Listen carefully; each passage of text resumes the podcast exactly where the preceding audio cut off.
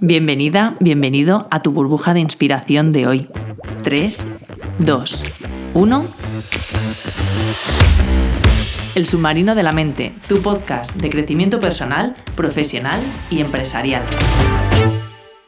En programación neurolingüística se dice que la flexibilidad es poder y que, de hecho, en una comunicación domina la comunicación la persona con mayor flexibilidad a la hora de adaptarse a ir modificando y cambiando la comunicación para conseguir el objetivo que, mm, que, que tenga esa comunicación.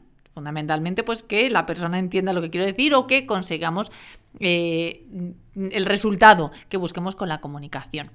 Y es que la flexibilidad en realidad es clave para todo, para nuestro día a día. Realmente la vida es orgánica, nosotros vamos cambiando continuamente, vamos sintiéndonos diferentes continuamente, la vida va moviéndose y va cambiando continuamente y si pensamos en nuestros negocios, van cambiando continuamente, el mercado va cambiando. Es decir, estamos en continuo cambio y necesitamos adaptarnos. Yo siempre digo que según cuando, con muchos clientes con los que trabajo y entonces a lo mejor eh, han emprendido desde cero y entonces van haciendo crecer sus negocios, empiezan a contratar gente, empiezan a crecer sus negocios, siempre digo, tenemos que reactualizar nuestro software mental, porque si nos quedamos estancados en la forma en la que gestionábamos nuestro negocio cuando emprendemos, cuando emprendimos, ahora que, tengo, que tenemos una empresa más grande, necesitamos actualizar nuestra mente, nuestra visión, nuestras estrategias. Es decir, necesitamos flexibilizarnos.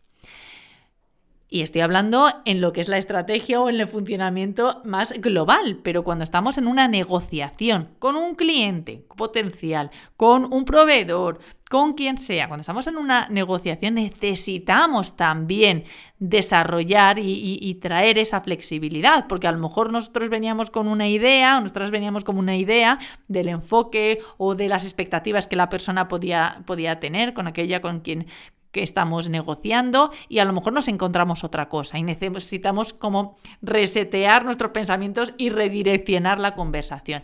Entonces, la flexibilidad es necesaria en el día a día.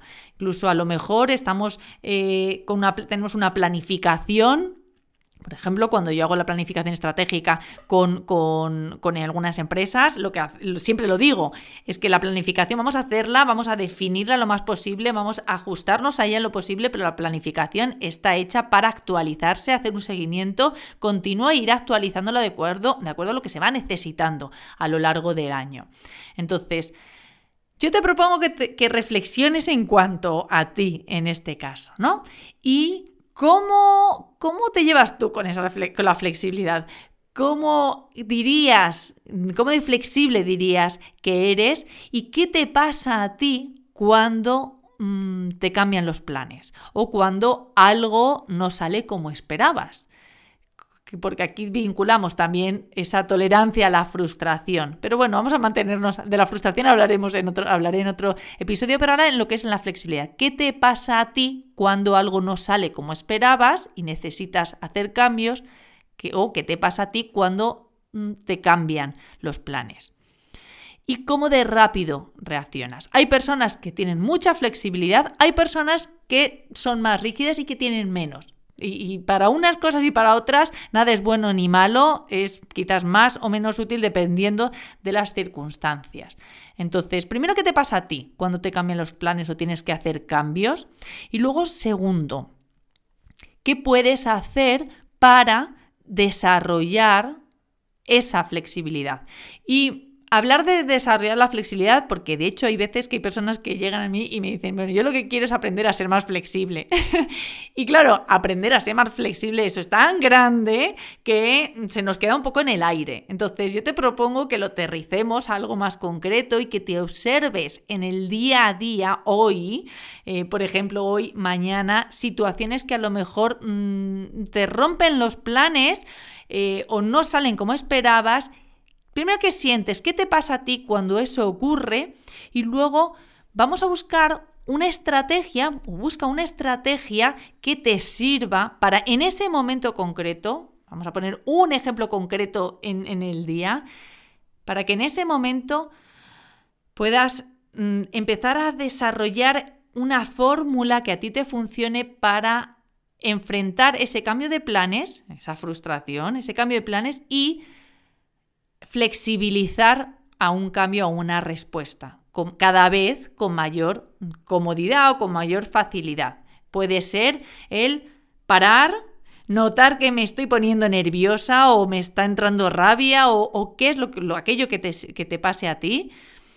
Quizás sea respirar, parar, notar, yo siempre digo, bueno, cuando estamos en ese barullo de emociones, no, vete a algo concreto, nota los pies en el suelo o eh, dónde estás, vete a algo concreto, respira y, bueno, cuál es la situación y cuál es la mejor solución o la mejor opción que tú en este momento eh, consideras que puede salir. Y luego, da un paso pequeño con el que tú te sientas con mayor confianza para hacer ese cambio y poco a poco ir desarrollando esa flexibilidad. Entonces, primero, obsérvate en el día hoy, en alguna situación en la que haya un cambio de planes o algo no salga como tú esperabas.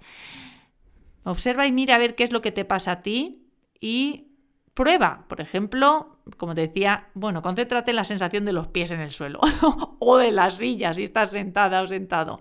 Y respira analiza la situación. Hay veces que hay personas que lo que les sirve es escribir qué es lo que ha pasado o qué, cuál es la situación actual y hacer diferentes escenarios. Opción A de posible opción B, opción C, opción D. Y poco a poco, con cada situación, empezar a desarrollar esa flexibilidad.